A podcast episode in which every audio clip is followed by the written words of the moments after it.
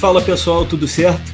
Antes de tudo, quero desejar um feliz ano novo para todo mundo. Sei que tem gente que vai ouvir isso só em outubro, né? Mas hoje a gente está gravando aqui em janeiro, então antes do carnaval ainda dá tempo de dar feliz ano novo.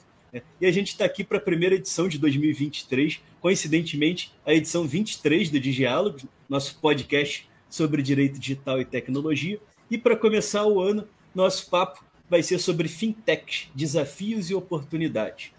Para quem não me conhece, meu nome é Rafael de Tomaso e eu vou conversar hoje aqui com a Clara Rodrigues, advogada, formada pela UFRJ, especialista em processo civil com atuação em contencioso estratégico civil, em especial nas áreas de contratos e consumidor, mas também uma entusiasta em legal design e advocacia 4.0 e secretária-geral da Comissão de Educação Jurídica da ABA, né, Associação Brasileira de Advogados, no Rio de Janeiro, e membro também da Comissão de Ensino Jurídico da OAB do Rio de Janeiro. Tive a felicidade de conhecer a Clara em Brasília, na nossa convenção da ABA do ano passado, né? Desse ano vai ser em Natal, pelo que já deram spoiler ali nas nossas últimas reuniões.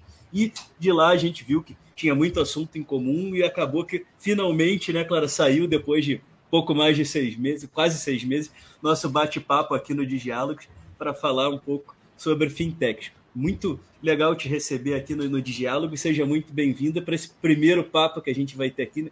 Antes de começar a gravar, a gente já falou que vai ter que ter outro. É, com certeza. Eu que agradeço, Rafael, o convite. É, foi muito bom poder encontrar com você na Convenção Nacional da ABA, né?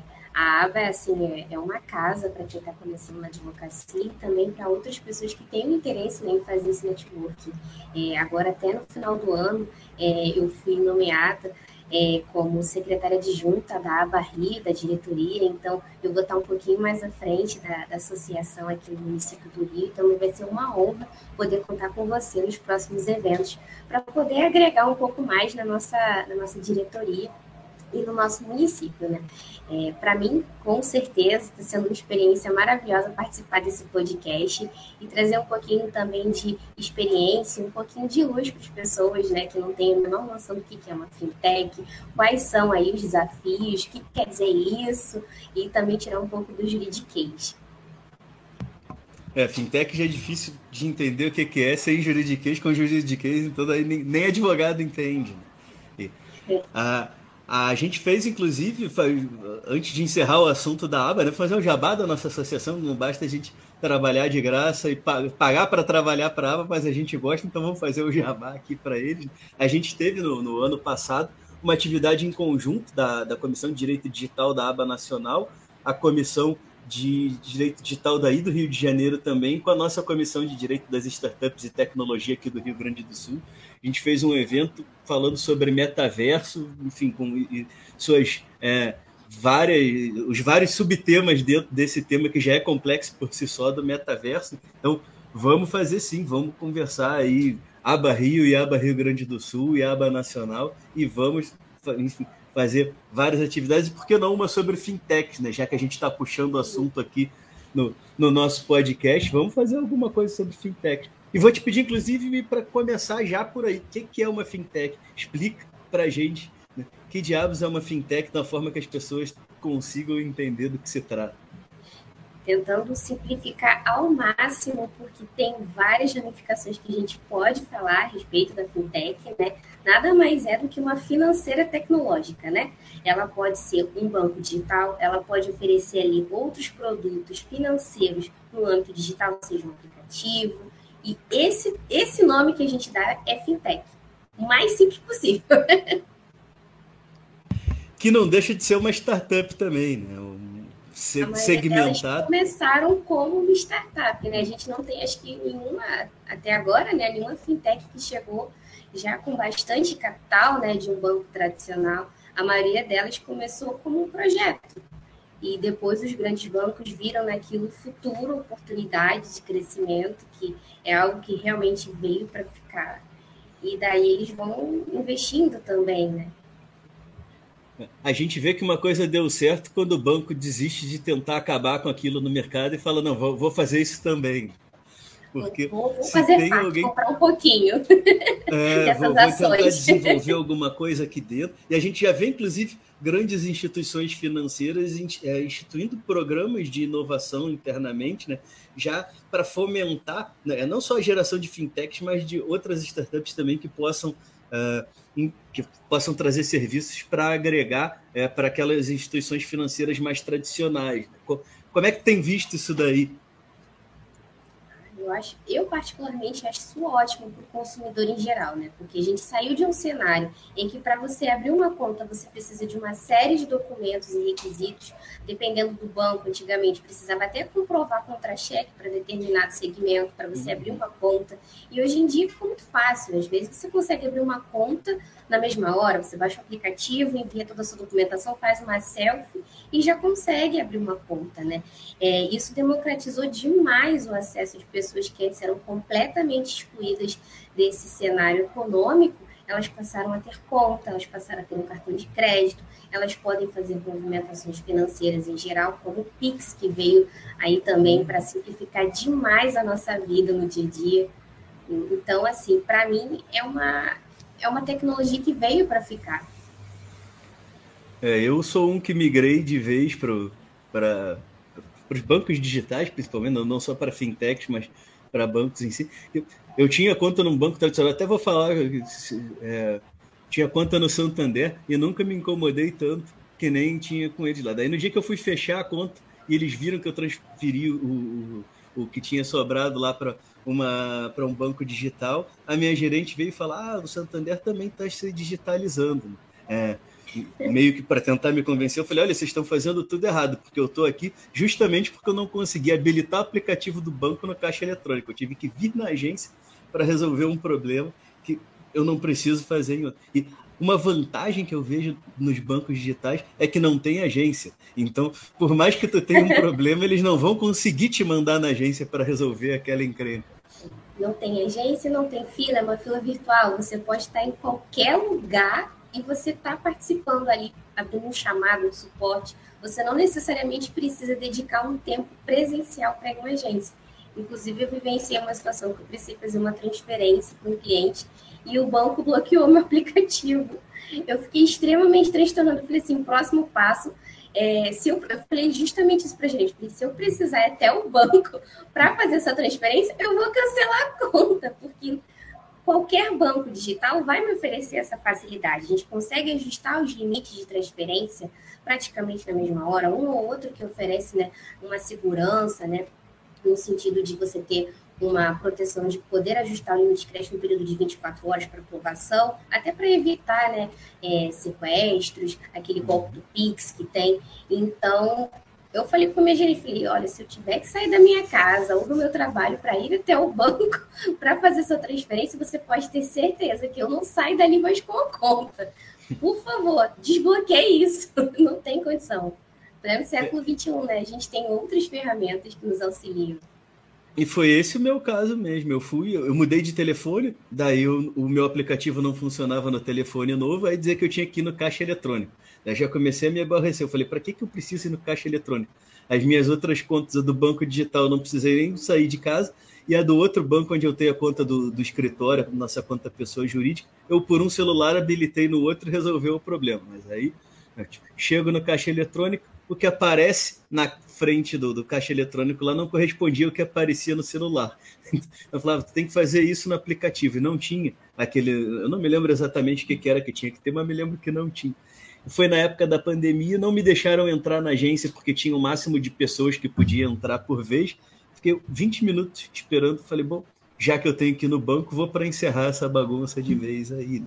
E é o mercado que eu acho que vai acontecer cada vez mais, né? Principalmente com essas novas gerações que já foram, já nasceram, já se criaram no ambiente digital. Se até os coroas que nem eu já estão saindo do banco de agência e indo para aplicativo, imagina a galera que já nasce nesse ambiente, que não tem aquela desconfiança que veio com, com a internet desde o começo. Sim, certeza. Essa, esse pessoal que veio nessa geração praticamente do mundo digital, né? Ele já tem celular, você vê o pessoal com 10 anos já com celular, até menos, né? Então ele já tem toda uma facilidade. Então, para eles não faz o menor sentido você presencial resolver uma série de coisas que antes a gente era obrigado. Então, esse movimento dos bancos tradicionais acaba ocorrendo com um pouquinho mais de velocidade, até para eles não perderem essa nova geração que está chegando, que não vai encarar com bons olhos. Então, a gente vê é, uma atualização, quando você comunica um problema, querendo ou não, o gerente ele vai dar um jeito de desbloquear. Isso já aconteceu comigo e resolveu meu problema todo digitalmente. Deu dor de cabeça? Deu. Mas resolveram. Não precisei sair de casa, que era o meu objetivo.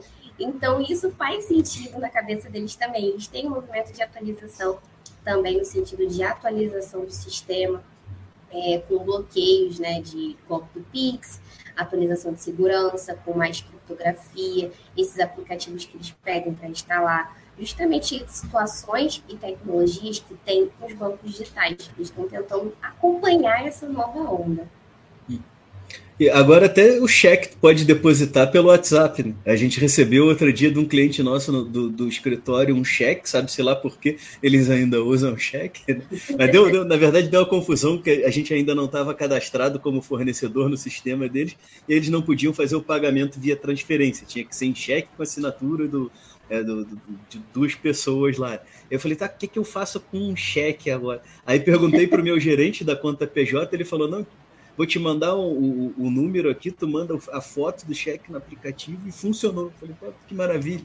Então, a gente ainda existe o cheque, mas eu não preciso mais me despencar até a agência, nem para botar naquele envelopinho para jogar no caixa eletrônico, ficar em dúvida se aquilo vai entrar, se não vai entrar.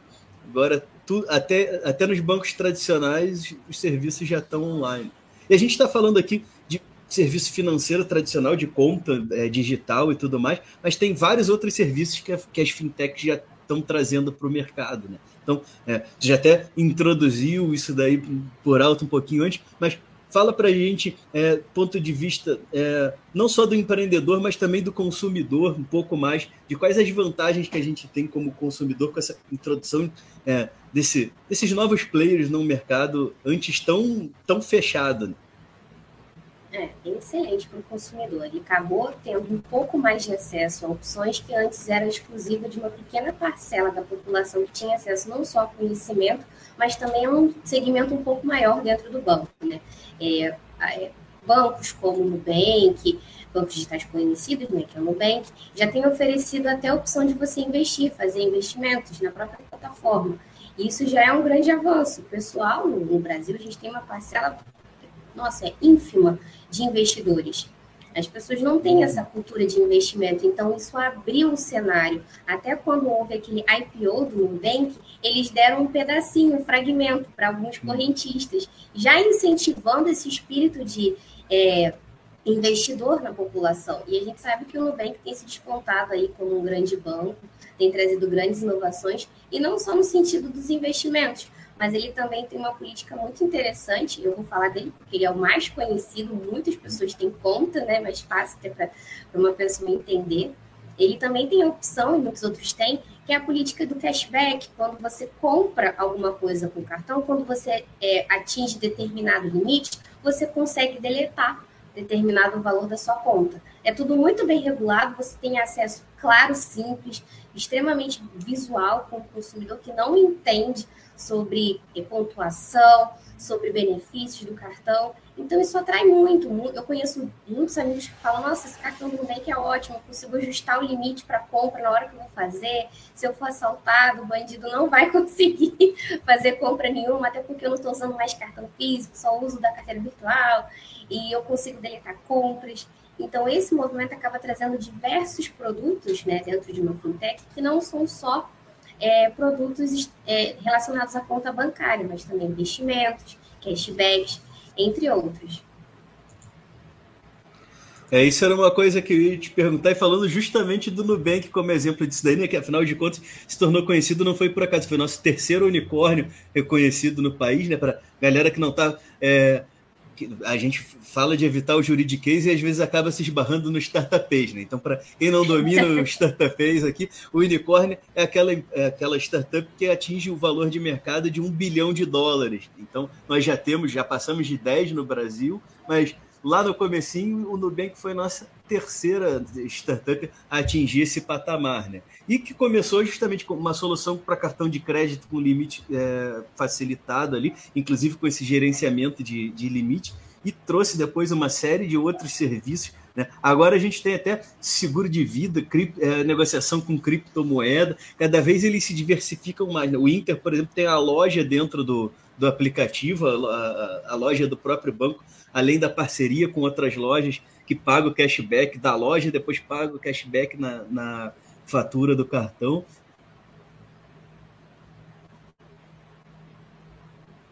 Ponto, essas, esses modelos de negócio são sustentáveis, né? Porque o, o boa parte desses é, bancos digitais eles ainda estão tentando descobrir como eles vão ganhar dinheiro. Tem muito usuário e pouco faturamento em alguns casos lá, pouco lucro no, no, no caso.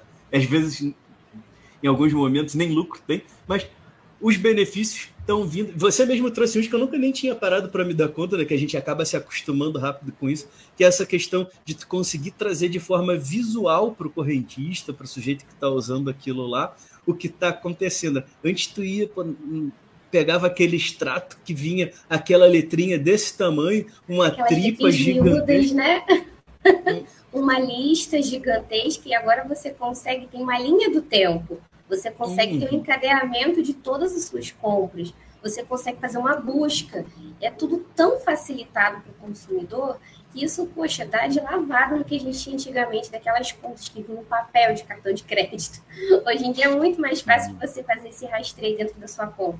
Então, você parar para pensar o avanço tecnológico que a gente teve, se, contra, é, se comparar com o que a gente tinha né, de contas, papel físico, a questão do visual, como entusiasta do, do legal design, do visualógico, fiz até um curso é, na Future Law, muito bacana sobre visual muito, muito bacana, recomendo quem quiser fazer, vale a pena. Aprendi bastante essas técnicas da gente ter essa, essa, essa intenção da gente melhorar a experiência do usuário. E essas fintechs, elas vêm com essa pegada muito forte, né? Aí uma nomenclatura legal para o pessoal que está mais jovem, né? Eles vêm com essa cultura de querer aprimorar o máximo possível a experiência do usuário, para que fique fácil, para que não fique enfadonho, fique chato, né? Que eles consigam de cara olhar aquilo, entender e passar para o próximo e acelerar a experiência também.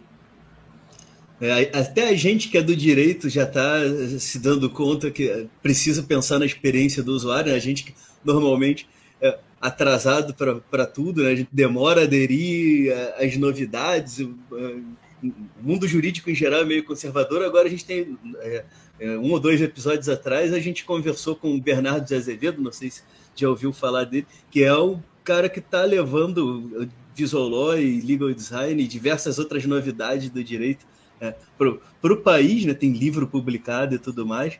Conversamos com ele. E, referência. E uma, uma inclusive palestrou para um evento nosso da ABA aqui no Rio Grande do Sul, né? Já que falamos da ABA, que estamos falando dele, é, veio, veio falar. No, fizemos um evento em Porto Alegre que ele participou lá com a, com a gente. E muitas novidades estão vindo nisso daí. Essa visual, eu acho que ela é muito legal, não só do ponto de vista é, do, do consumidor enxergar melhor, mas inclusive no sentido de educar o consumidor para questões financeiras, né? Até no, a, a, gente conversou aqui também com o pessoal da Yours Bank, que é uma startup que ganhou o, o prêmio no South Summit no, no ano passado de melhor startup, e eles trazem para a plataforma deles a questão da educação financeira junto com a questão do, é, do, do, do, gerenciamento mesmo. Então, fala um pouco para a gente como que tu enxerga essa interação de um, de um ambiente, é, de um aplicativo voltado ali para tu gerenciar a tua conta e a possibilidade que tu tem aí, falei das lojas, falei agora da, da questão da educação, mas de integrar essa questão do banco, um ambiente tão monótono no, normalmente, né, com, com esses outros com essas outras áreas? Ah, é extremamente importante, né? Quando você para para pensar no ponto de vista de que antes o consumidor, eu estou sempre traçando esse paralelo, né? Até porque é uma novidade. Para a maioria das pessoas que estão assistindo, vai ser uma novidade. É, traçando esse paralelo, Antes a gente não tinha esse contato com o banco, essa experiência, essa oportunidade de você conseguir investir digitalmente, né? Você pegar o seu celular e dentro do seu aplicativo do banco você consegue fazer investimento. Você consegue abrir a sua fatura do cartão em tempo real e acompanhar os seus gastos.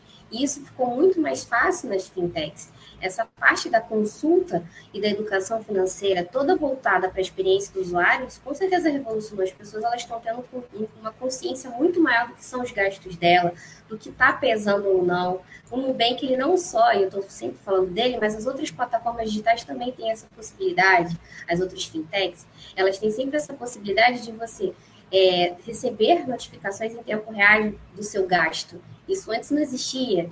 Você passa o seu cartão, você recebe uma notificação, conta, conta, é, compra aprovada. Se você for vítima de uma fraude, você já consegue rastrear e bloquear isso com o banco naquela mesma hora até. Então, isso traz toda uma revolução dentro desse setor e aproxima muito mais o usuário para uma experiência de que ele se torna também autor da sua própria vida financeira. Ele passa a ter um controle maior, não é aquele cenário de descontrole que você passa no cartão e no próximo mês chega aquela fatura na sua casa pelos correios. Quem é que recebe carta hoje em dia, né? Pois é. Normalmente é fraude quando chega a carta também, né? O pessoal Quem da é fraude é eles não abandonam nenhuma tecnologia.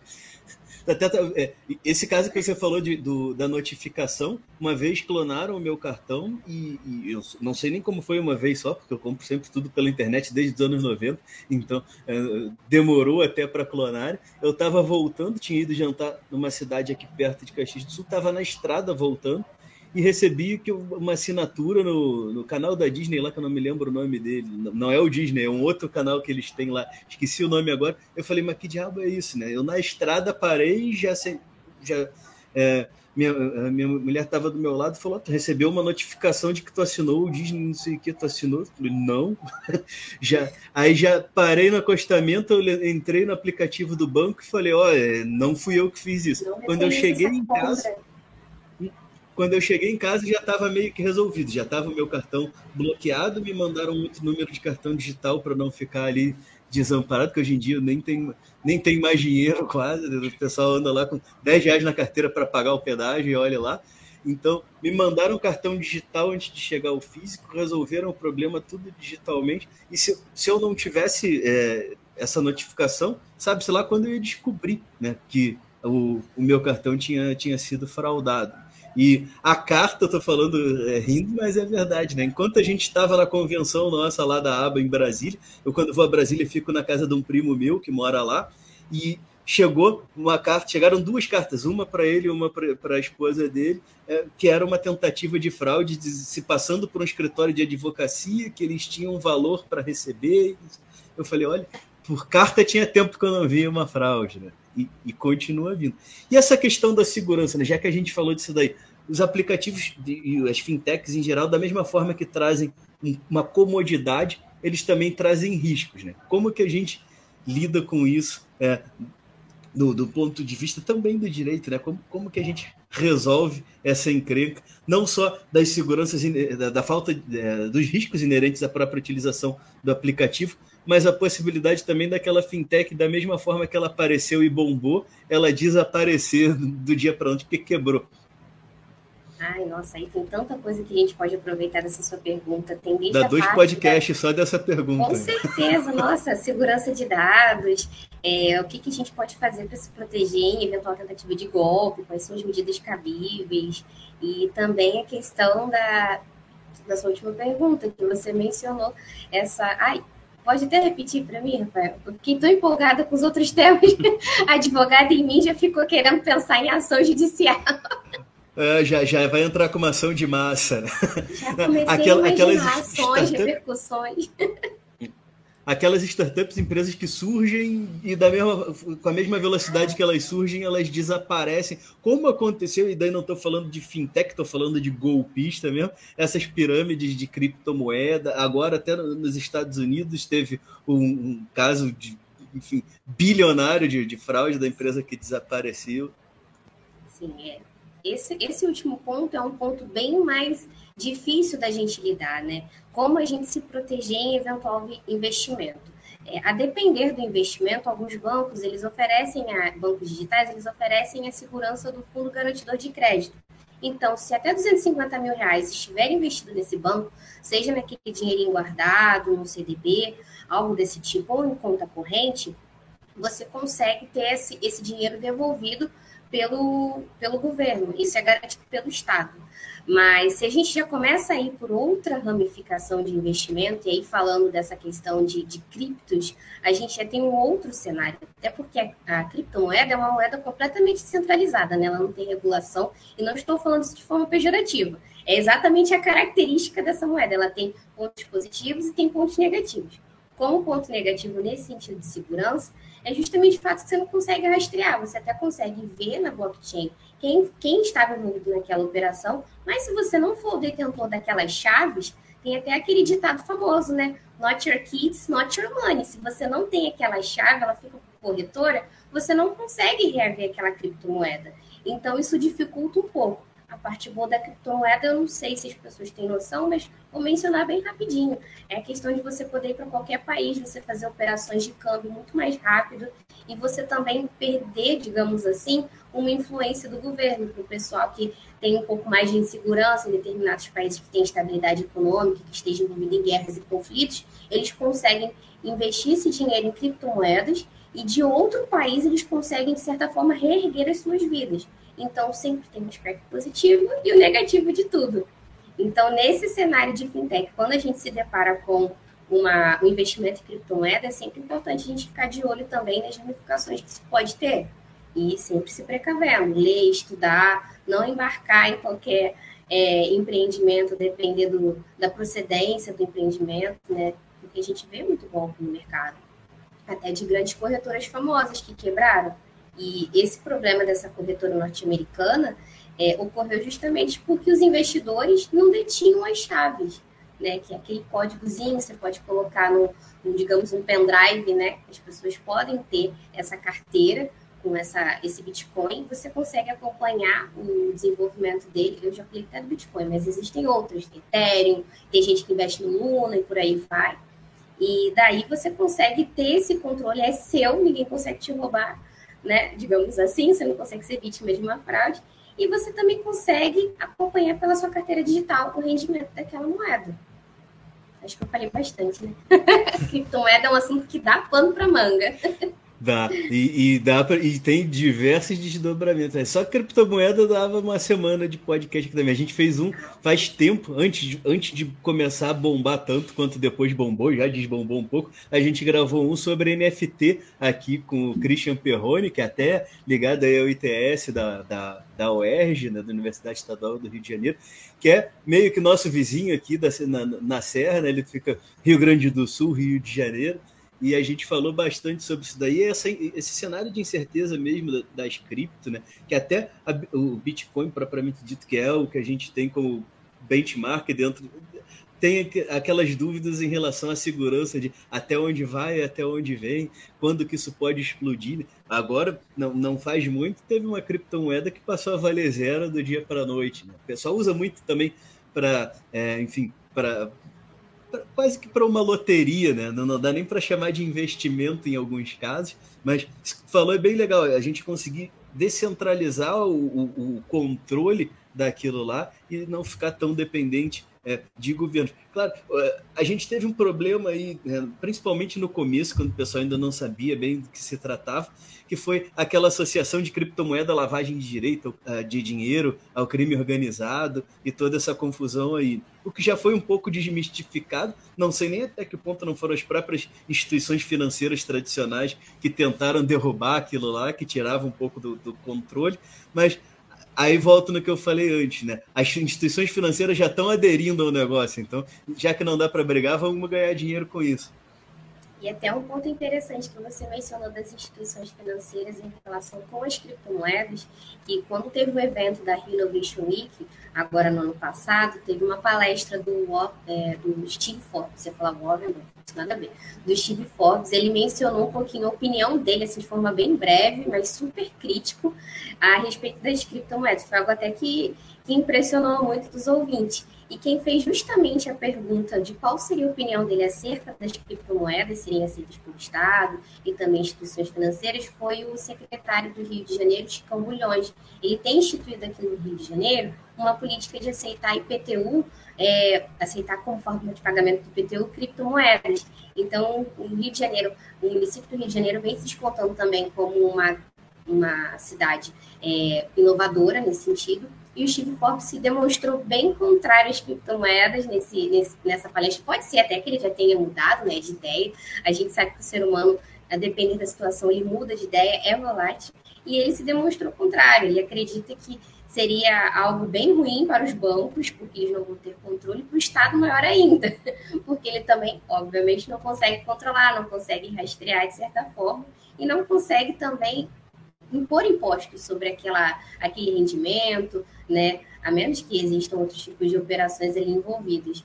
Mas ele se demonstrou bem preocupado com esse tipo de situação.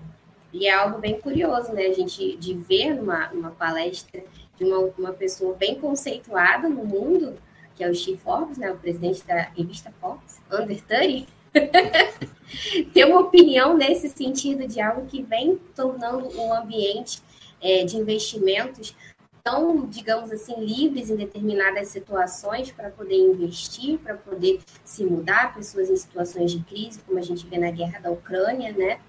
Entre outros conflitos que vêm acontecendo pelo planeta, as pessoas fazem uso de um Bitcoin, decoram a chave, vendem tudo, investem em Bitcoin e começam sua vida em outro país. Então, se você for pensar nesse cenário de completa instabilidade, né, política, social e tudo mais, né, segurança, faz todo sentido. E você trouxe uma questão interessante aí, né? Boa parte dos problemas que a gente tem, desses que geram, inclusive, ações de massa lá desses golpes e fraudes com criptomoeda e com criptoativos em geral, eles vêm justamente dessa falta de regulamentação que a gente tem em relação ao tema. Né? Ninguém gosta de regulamentação, mas ela é importante e não é à toa. Muitos desses golpes talvez não tivessem ocorrido é, se a gente já tivesse uma regulamentação um pouco mais é, ajustada. É. Mas os primeiros a correr para regulamentar foram a Receita Federal, para como eu declaro isso no imposto de renda, como eu tributo isso daqui, né? e agora o governo falando, pô, se o cara tem criptomoeda para estar tá a fim de pagar o imposto, vamos aceitar. Então, é, é na mordida do governo que vem sempre é, a primeira aceitação. Tem, a gente até tem uma ação de um, de um cliente, a gente não no, no, escritório onde eu trabalho, a gente não atua muito no contencioso, mas tem é, algumas poucas ações, e uma delas é envolvendo um golpe de criptomoeda. E o, o juiz falou: não, é, a própria legalidade do, é, da negociação com criptomoedas vem sendo questionável, é, é, é questionável, né? Aí eu, poxa, o STJ tem uma manifestação dizendo que não é, que não é tipificado. A Receita Federal está dizendo como tu tributa. Como assim eu não posso. É, a, a, legalidade é questionável. Para tributar não é, mas para ser vítima de golpe é tranquilo. Então, a gente tem esse cenário ainda de insegurança que vai perdurar por muito tempo e que também, de certa forma, atinge as fintechs nas, nas suas áreas de atuação. Né? Sim, com certeza essa, esse limbo, digamos assim, regulatório, ele pode ser positivo em muitos sentidos, porque permite um crescimento exponencial, sem tanta regulação. E quando a gente fala em regulação, a gente fala não só em tributação, mas a gente fala, por exemplo, um alvará para licenciamento de determinadas plataformas. Tudo isso está envolvido dentro de regulação. Então, é um arcabouço jurídico grande, pesado que a gente tem no nosso estado, no nosso país, que às vezes não se aplica a determinados setores. Quando há falta de regulamentação, por vezes esse setor se desponta muito fácil. E também, a gente sabe, causa muitos problemas, justamente porque não tem uma regulamentação. Então, causa insegurança jurídica, às vezes. O juiz não sabe lidar com essa situação, ou então a própria parte, ela não consegue saber como ela faz. O que, que eu faço? Eu entro com o processo? Eu, eu ligo para quem? Não posso ligar para o banco? Eu não sei. Aí a pessoa fica confusa também. Quando é um investimento, digamos, um pouco mais conservador, digamos que um fundo imobiliário, você já tem mais ou menos o seu passo a passo do que você pode fazer. Agora, uma cripto já torna um ambiente um pouco mais volátil, mais difícil até de você conseguir né, é, ter uma noção de quais seriam os próximos passos. E já que a gente está nesse assunto, A gente fez um post aqui no Diálogos uma vez, o um post da Júlia, inclusive, falando trazendo uma provocação sobre a possibilidade do desaparecimento do dinheiro, né? do, do, dinheiro invisível, de acabar a existência do dinheiro como a gente conhece ele, como, como cédula e tudo mais. E a gente, inclusive, tem aqui, não sei em que pé que tá que eu parei de acompanhar, a questão do, do real digital. Né? Então, já estamos discutindo até em nível. É, de Estado mesmo, o desaparecimento, o desapa não o, desaparecimento em si, né, mas um, uma digitalização da moeda. Como é que tu enxerga esse dinheiro? Vai desaparecer? Será? Olha, se eu for trazer a minha experiência pessoal, eu não uso dinheiro para nada. eu tenho sempre dinheiro é, para eventuais emergências, mas eu não uso no meu dia a dia. É, colaboradores, Pix, cartão, Hoje em dia todo mundo faz um Pix, a gente tem aplicativos que permitem, como o PicPay, que eu posso falar. É, o PicPay ele traz aquela possibilidade de você passar um dinheiro para uma pessoa pelo próprio aplicativo. E não era nem o Pix, era com saldo da carteira. Antes você falava que fazia um PicPay. E agora você consegue até fazer com o limite do cartão de crédito. Então são situações que você acaba deixando de usar o dinheiro. E esse, essa possibilidade também de ter uma moeda real é algo bem interessante. Vamos ver se vai para frente. É algo que a gente tem aí que ficar de olho também, quais são as repercussões dela. Mas na minha experiência, de muitas pessoas assim que eu já convivo, é, o dinheiro ele praticamente não é usado. O dinheiro moeda corrente, né? Moeda corrente, assim, dinheiro físico, espécie. A, a, gente usa tão pouco que a gente já tem dificuldade até de descrever o que, que a gente está falando. Aquela coisa é, antiga nossa, de papel. De qualquer lugar que eu vou, eu sempre pergunto, vou passar no crédito. Hoje mesmo eu me deparei com uma situação que me pediram para pagar em dinheiro. Eu falei, que bom que ainda tem alguma coisa aqui, porque o normal é eu não ter. eu pago. Outro dia me pediram para pagar o estacionamento, né? Fui almoçar depois de uma reunião que a gente teve, fui almoçar, daí na saída o cara dá, dá tanto. Aí eu puxei. Eu nem puxo mais o, o, o cartão, agora a gente paga até com telefone as coisas. E aí ele, não, não, só, só aceito dinheiro. Como, como, assim? Daqui, acho que daqui mais uns 100 anos o pessoal vai pensar no dinheiro como a gente pensa no sal na época dos romanos lá. Né? Como assim vai me pagar isso em sal? É, já, já, a gente já fica numa situação de bico, né? Você às vezes sai só com o seu celular para fazer alguma atividade física, digamos assim, você fala, ah, vou comprar alguma coisa, pergunta, aceita Pix, cartão de crédito? E às vezes a pessoa fala, não, aí você fica, então não vou levar mais, né? Porque eu não tenho aqui. E são situações muito comuns, eu vejo quase todo dia. É, o, o, o, dinheiro está caindo em desuso, né? Ele fisicamente. E até já que você falou no, no Pix, a gente tem aí, a gente teve várias mudanças nesse mercado é, financeiro nos últimos anos, e a tendência é que vem cada vez mais mudanças.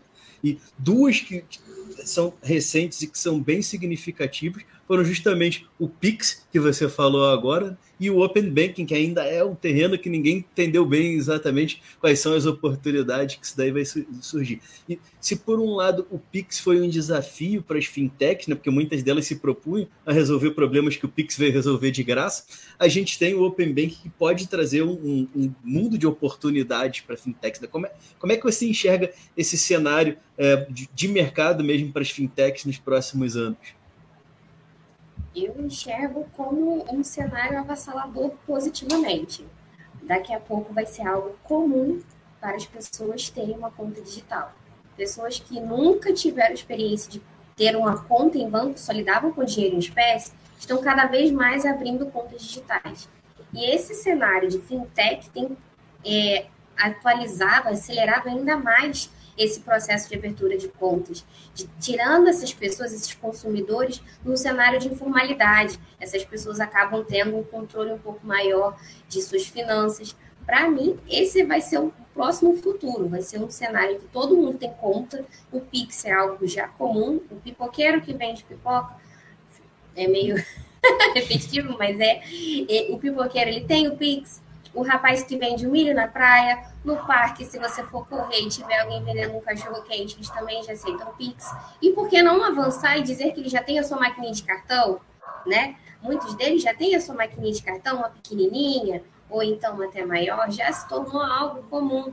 Isso tem aproximado muitas pessoas de um cenário e trazido elas daquele cenário também de afastamento, à margem da sociedade. Elas têm ficado um pouco mais próximas do resto da população, tem se tornado algo mais comum e corriqueiro. Então, possivelmente no futuro próximo, talvez não tão longe assim, no cenário de 3 a 5 anos, a gente já vai ter boa parte da nossa população com contas correntes, sejam elas em bancos tradicionais ou até contas digitais. Me parece que hoje a principal barreira é mais ter ou não ter acesso à internet ou a, a um aparelho que, é, que rode o que precisa do que a tecnologia em si. Né? Bom, e agora passando para um terreno é, um pouco mais é, complicadinho aí, né, para o pessoal entender, até para nós que somos da área, é, mas puxando um pouco para o jurídico, que afinal de contas nós somos um, um podcast sobre direito, digital e tecnologia, não posso deixar de trazer um pouquinho a brasa. É, dentro desse cenário é, que a gente conversou até agora, é, a gente tem um problema que é a falta de regulação, que comentamos antes das possíveis consequências, e nós temos um outro problema para quem quer empreender nessa área, que é o excesso de regulação. Para responder isso, a gente tem visto iniciativas de sandbox regulatórios ali, de, de regulamentações de leis, de decretos, enfim, de normas, que vêm é, criar regras diferenciadas para quem está querendo empreender. Como é que você enxerga isso daí de dois pontos de vista? O primeiro é para facilitação dos da vida do, do, do, empreendedor, e o segundo como oportunidade para o pessoal que está estudando direito agora, que está saindo da faculdade agora e que está procurando uma área do direito para chamar de sua é, do ponto de vista do empreendedor, qualquer regulação é prejudicial, porque o empreendedor ele está criando um negócio do zero, está tirando praticamente uma ideia que ele está tentando resolver um problema que é comum de várias pessoas, e para isso ele precisa desenvolver ou um aplicativo, ou um produto, ou um serviço, e quanto mais regulação tiver, para ele é terrível, porque ele vai ter que se ater a várias regras. O empreendedor ele precisa crescer se ele for uma startup, então ele precisa crescer de forma muito rápida. Então, quando você tem uma regulação, você tem, não que a regulação seja péssima, né? Mas você tem várias questões que você precisa resolver, seja um licenciamento, seja um pagamento de imposto, seja uma folha salarial que você precisa se ater. Então, todas essas questões elas vão fazer parte desse planejamento para você criar esse serviço, esse produto desse empreendedor. Então, a regulação para ele pode ser muitas vezes encarada como uma coisa negativa. Não que seja. A gente sabe que também não pode ser criado diversos produtos de forma indiscriminada. Tem que ter um mínimo de regulação. Até porque, senão, as pessoas vão ser vítimas diariamente de golpes, ou então de produtos que sejam de péssimas qualidades e vão atentar contra a saúde delas, ou então até a segurança, a depender do tipo de produto, né? Então, é, voltando para esse cenário de empreendedor, para ele pode ser uma coisa ruim. E no, que, no quesito do estudante de direito, que tem estudado e pensado, poxa, o que, que eu vou fazer da minha vida agora que eu estou me formando? Ou vou seguir qual setor da, do direito, e o direito ele é gigantesco, cabe tanta coisa dentro dele. Você pode fazer é, área extrajudicial, você pode fazer área judicial, você pode viver na área de educação. Então, é um ramo absurdamente grande e que não tem assim, uma previsão para ele ser encolhido. Apesar da gente ter muitos advogados no Brasil, tem sempre espaço para quem tem força de vontade. Esses sandbox regulatórios são, a meu ver, são positivos. Você oportunizar também o mercado e aqueles que vão ser regulados ao expressarem as suas opiniões são positivos. A gente tem aí o parecer da CVM em relação às criptomoedas, né? Criptomoedas não, os criptoativos. É um parecer positivo, ele ouviu opiniões, ele abriu a nova lei mesmo, regulamentando os criptoativos, ela trouxe oportunidade, ela demorou um tempinho no Congresso né, para ela ser aprovada, ela trouxe oportunidade para várias pessoas apresentarem sua posição, isso, a sua posição, né, seus entendimentos, seus pontos contra. Isso é sempre importante, você ouvir as outras pessoas. Então, para o estudante de direito, sempre dê uma estudada, não só na lei, mas dá uma olhadinha no projeto de lei, dá uma olhadinha ali no que, que aconteceu durante essa tramitação. Pode ser que tenha um ponto controverso ali na votação, determinado deputado votou, tiraram aquele ponto. E por que, que aquele ponto foi tirado? Poxa, pode ter um motivo.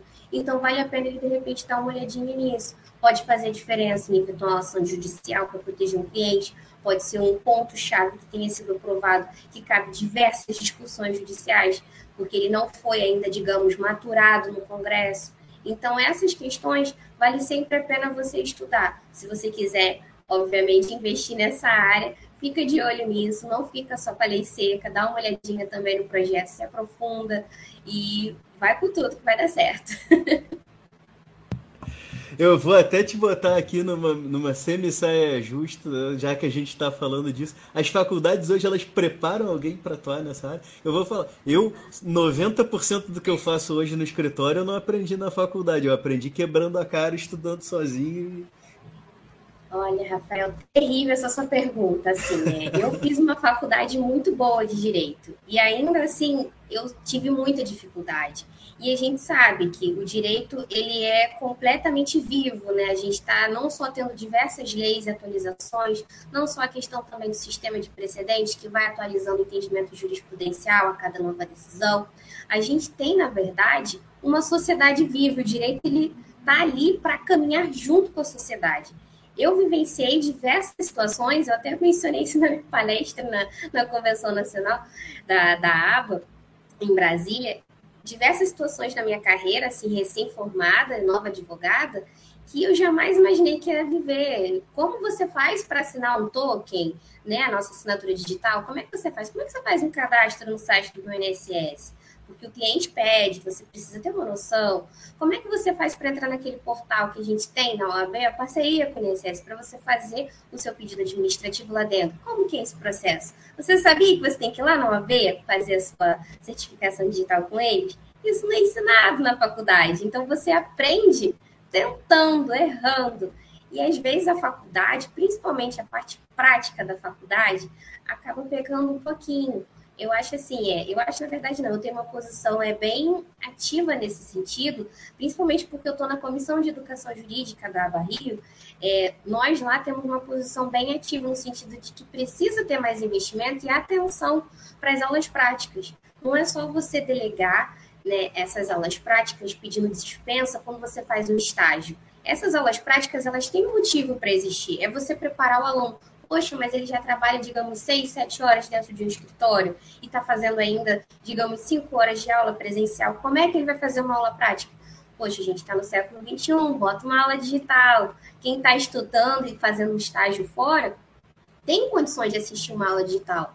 Poxa, ele, depois ele faz anotações, assiste no final de semana, isso vai fazer toda a diferença. Você preparar um aluno para é, mexia no processo eletrônico. Quando eu me formei, nós estávamos saindo do CPC de 73 para o de 2015.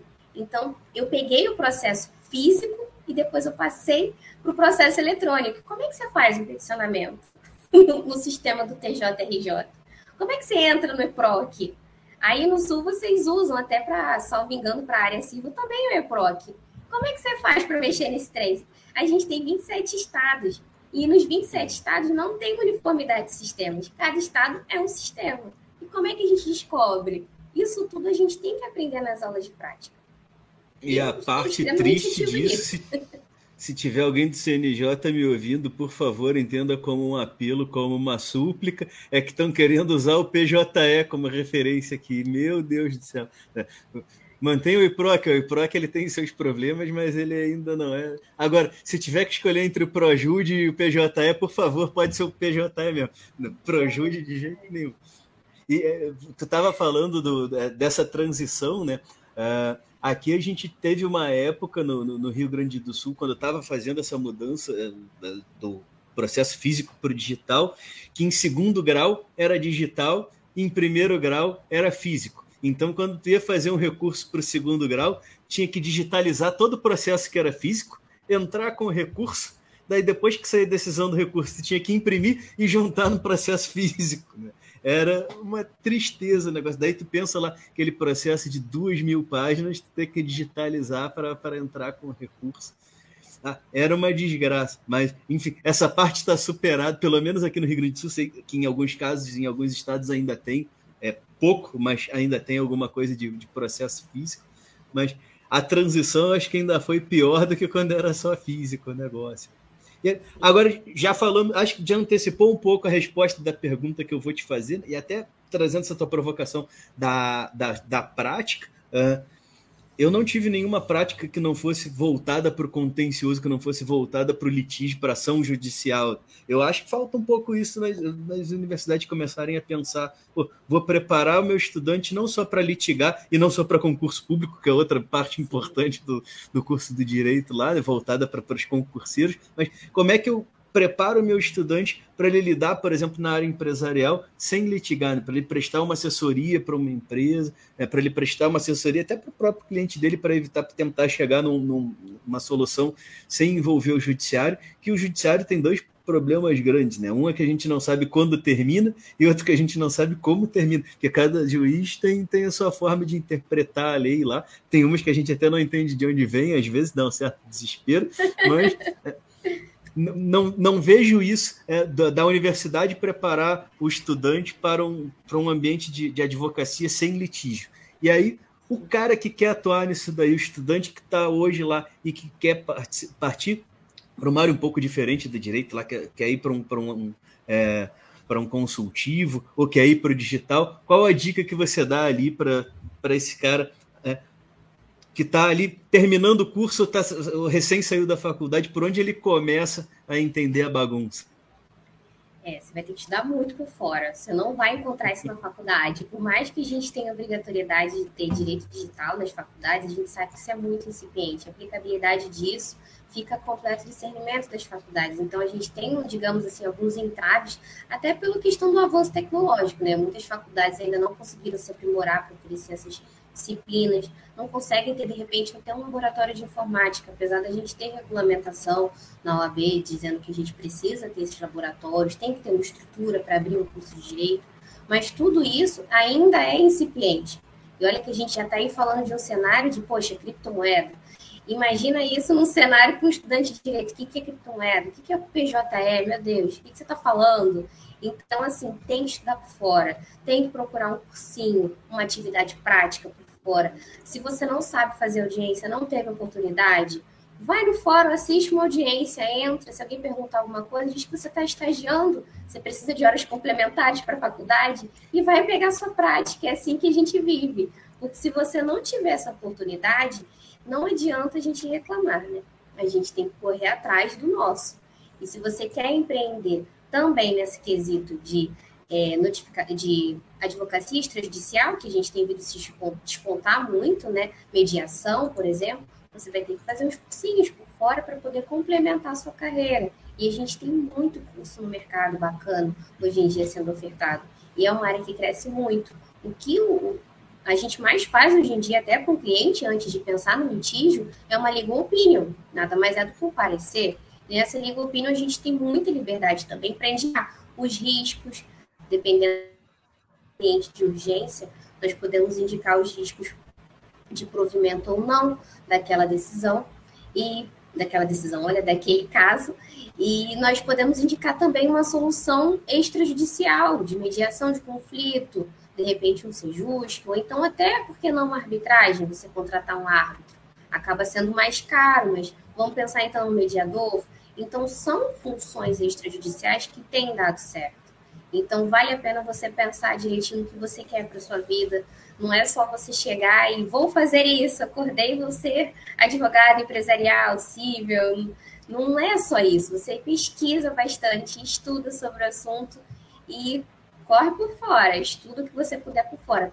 Provavelmente a faculdade não vai esgotar. Cinco anos de direito não é suficiente, você vai estudar para sua vida inteira se você não gosta de estudar, pode ser que você esteja até na carreira errada, porque a gente estuda e acaba se tornando algo muito intuitivo. Você bate o olho no Instagram, caramba, foi promulgada uma lei nova. Deixa eu dar uma olhadinha no que é essa lei. A gente tem sites, tem migalhas, tem dizer o direito. Eles já trazem tudo tão bem simplificado para a gente. A gente bate o olho e fala: caramba, faz todo sentido. Se existe oposto, isso vai dar uma dor de cabeça. E é para a vida toda. Espero ter é, ajudado. É, a, a, parte triste da notícia é essa: nunca se para de estudar. E, inclusive, nisso acaba se, é, nesse estudar continuamente, acaba se enxergando novas oportunidades de mercado, como foi agora, não muito tempo atrás, a LGPD, que teve as duas coisas, né? Teve cara que enxergou, estudou, enxergou, criou um novo segmento de mercado ali para ele, saiu daquela briga de faca no escuro que é o direito em algumas áreas e buscou uma nova área. E teve outro cara também, né, que acordou e falou: Hoje eu sou especialista em proteção de dados. E se autodeclarou e não, não sabe nem o que é dado pessoal nos termos da lei, mas já resolveu que é especialista naquilo também. Bom, Clara, eu vou ter que encerrar a nossa conversa porque a gente já meio que estourou o tempo, e aí já faço aqui um adendo. Vou ter que encerrar a nossa primeira conversa, porque a gente vai ter que marcar outras, aí não vai faltar assunto, como a gente viu, não vai faltar aventura pra, no, no mundo jurídico. Né? Quero te agradecer muito pela tua disponibilidade, pela tua disponibilidade. seja sempre muito bem-vindo aqui ao Diálogos, e fica contigo a palavra aí para se despedir da galera que está nos acompanhando e que vai nos acompanhar depois, né? Para quem não sabe, a gente vai para Spotify, vai para o Castbox, vai para tudo que é plataforma de, é, de podcast aí para acompanhar lá depois no trânsito, em casa antes de dormir. Então, tá aí. A gente vai divulgar assim que for pro ar oficialmente essa nossa conversa aí para quem quiser ouvir ou ouvir de novo. Perfeito. Eu só tenho a agradecer, Rafael, por essa parceria, essa oportunidade de fazer parte do Diálogos quando eu vi os, os cenários que vocês apresentavam na página, eu comecei a assistir todos, fiquei viciada e fiquei imaginando, eu tenho que estar lá, eu tenho que participar. Eu falei, caramba, o Rafael que está conduzindo, eu conheço o Rafael, vamos conversar, Rafael, vamos bater um papo, vamos botar esse projeto para frente porque para mim esse canal de comunicação é muito importante. O podcast tem crescido muito. Muitas pessoas trabalham ouvindo podcast, melhora a produtividade, e você acaba também ganhando um pouquinho de conhecimento. Então, para mim é uma honra participar aqui. É um canal de comunicação que vem crescendo e vai ter todo o sucesso que depender de mim. Você pode sempre contar para a gente bater uma pauta nova, diferente. Eu estudo, eu profissional de direito, né? A gente sempre estuda. e quem quiser me acompanhar também no Instagram, meu Instagram é aclara.rodrigues e eu tô sempre postando uma novidade lá sobre o mundo jurídico, sem juridiquês, porque essa é um pouco mais a, a minha proposta. E também acompanhe a gente nas redes sociais da Aba Rio. É isso, muito obrigada, Rafael, pelo convite. Eu que agradeço de novo e agradeço também todo mundo que ficou com a gente até o fim. Espero que vocês também tenham gostado e convido todo mundo que ainda não acompanha para acompanhar os diálogos no nosso site www.diálogos.com.br e nas principais plataformas de podcast. Se por acaso a gente não está na tua plataforma, manda um e-mail para a gente, manda um alô para a gente, que a gente dá um jeito de botar lá também. Né? O importante é que o conhecimento chegue a todo mundo. E já aproveito para dizer também que acompanho a Clara, acompanho a Aba Rio e recomendo também. Gente, muito obrigado é, para quem nos acompanhou. Quem tiver uma dúvida, comentário, sugestão, pode nos mandar um e-mail para contato@dialogos.com.br ou nos procurar também nas principais redes sociais, preferencialmente pelo LinkedIn. Um forte abraço e até a próxima edição do Diálogos.